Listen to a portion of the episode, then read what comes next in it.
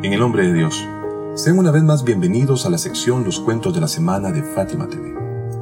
Mucha gente ve la vida en la tierra como la totalidad única y absoluta de toda su existencia y piensa que es todo lo que tiene.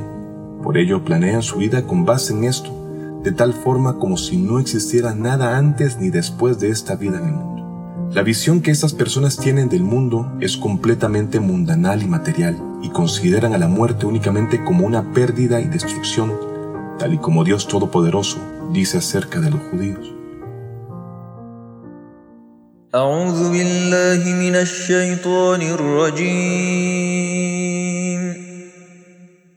بسم الله الرحمن الرحيم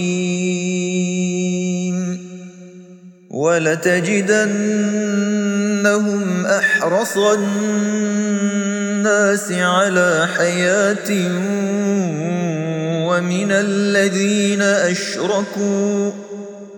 يود أحدهم لو يعمر ألف سنة وما هو بمزحزحه من العذاب أن يعمر. والله بصير بما يعملون Descubrirás que ellos son los más sabios de vivir, más incluso que los idólatras, en cuanto a la vida en este mundo y la acumulación de riquezas, al grado en que alguno de ellos desearía vivir mil años, pero no se libraría del castigo divino por mucho que viviese. Dios observa lo que hace. Sura 2, Aleya 96. Pero aquellos que creen firmemente en Dios y los profetas miran a la muerte de una manera distinta.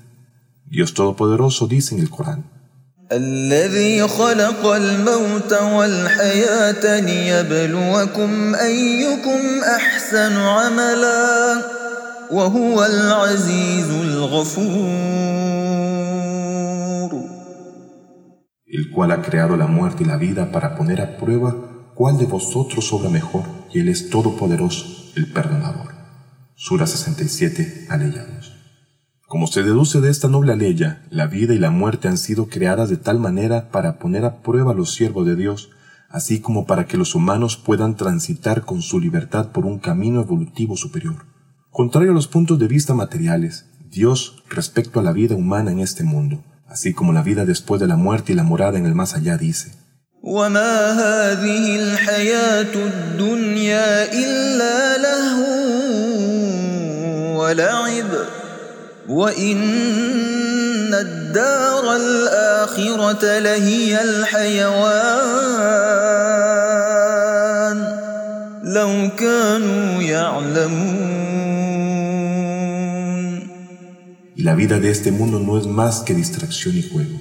Y en verdad la morada de la otra vida es verdaderamente la vida, si supieran. Sura 29, Aleya 64. Es decir, después de esta vida el ser humano entra en una vida más elevada y tangible. La relación entre la vida después de la muerte y la vida del mundo se asemeja a la relación entre un hombre encadenado y un hombre libre que disfruta plenamente de la vida. Por ello, la muerte para los creyentes es muy dulce y atractiva, de tal forma que cuentan cada momento para poder alcanzarla. Cuando el imam al-Hussein salam estaba a punto de partir de la Meca hacia Karbala, en un sermón sobre la muerte dijo, Para los hijos de Adán la muerte juega el papel de un collar en el cuello de las niñas. Qué fascinado estoy de encontrarme con mis ancestros, al igual que el anhelo de Jacob para encontrarse con Yusuf.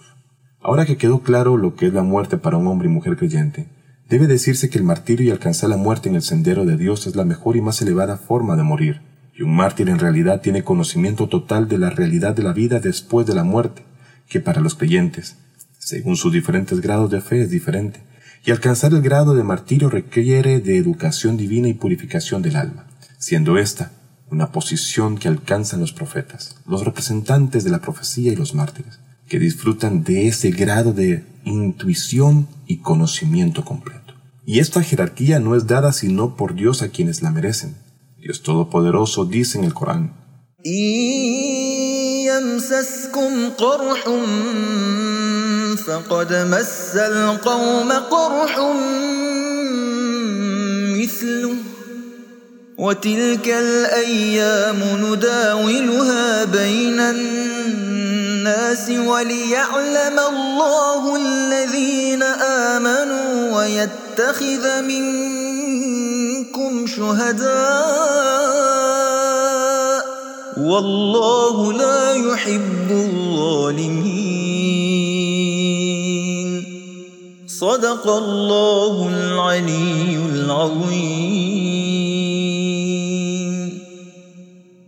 Si en el campo de batalla de Uhud sufrís una herida, ellos también sufrieron una herida semejante en el campo de batalla de Badr. Nosotros hacemos que días así se alternen, la victoria y el fracaso, entre las gentes, y esta es la virtud de la vida en el mundo, para que conozca Dios quiénes son los creyentes y tomar de entre vosotros mártires. Y Dios no ama a las personas. Sura 3, Aleya 140. Después de esta introducción los invito a escuchar juntos el cuento de esta semana que trata sobre uno de los mártires de la batalla de Uhud.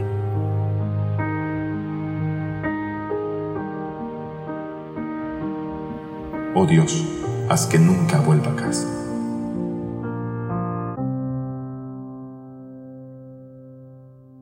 Musulmanes corrían apresurados grupo tras grupo al campo de batalla de Uhud.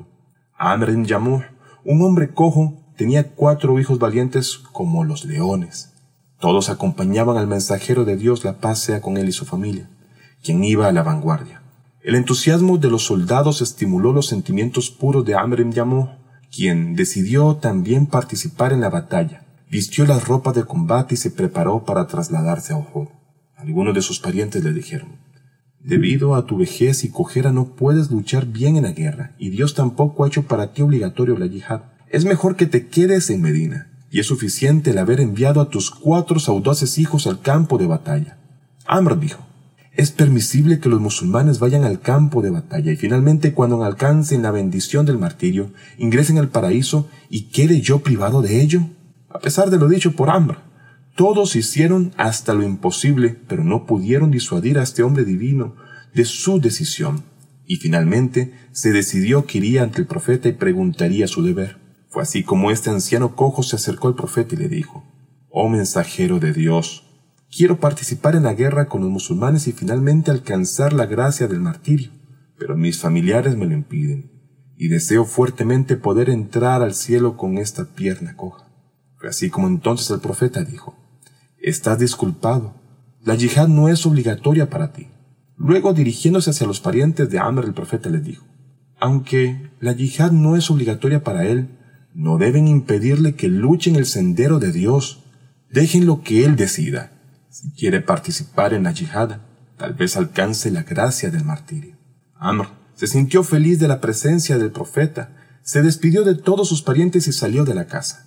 Cuando estaba por irse al frente suplicó de la siguiente manera, Oh Dios, haz que nunca vuelva a casa. Amr llegó al frente de batalla y luchó en el campo con todas sus fuerzas. Finalmente fue martirizado con uno de sus hijos.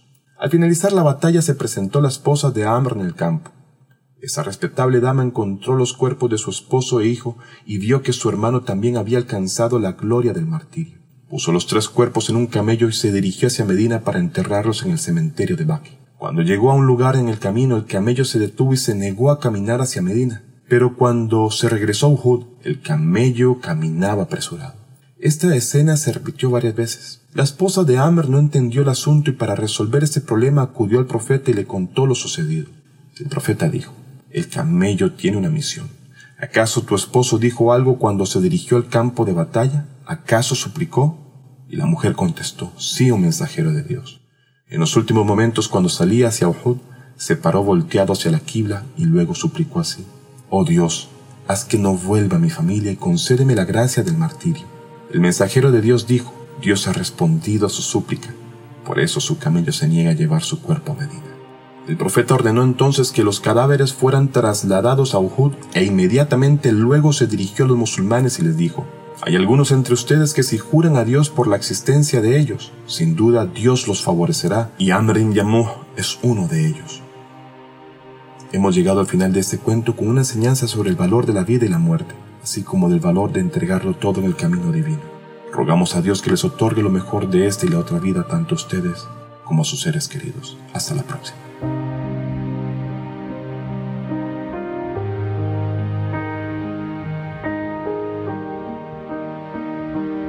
Fátima TV, saberes que iluminan el alma. Síguenos en youtube.com slash Fátima TV ES o en nuestro sitio web fatimatv.es.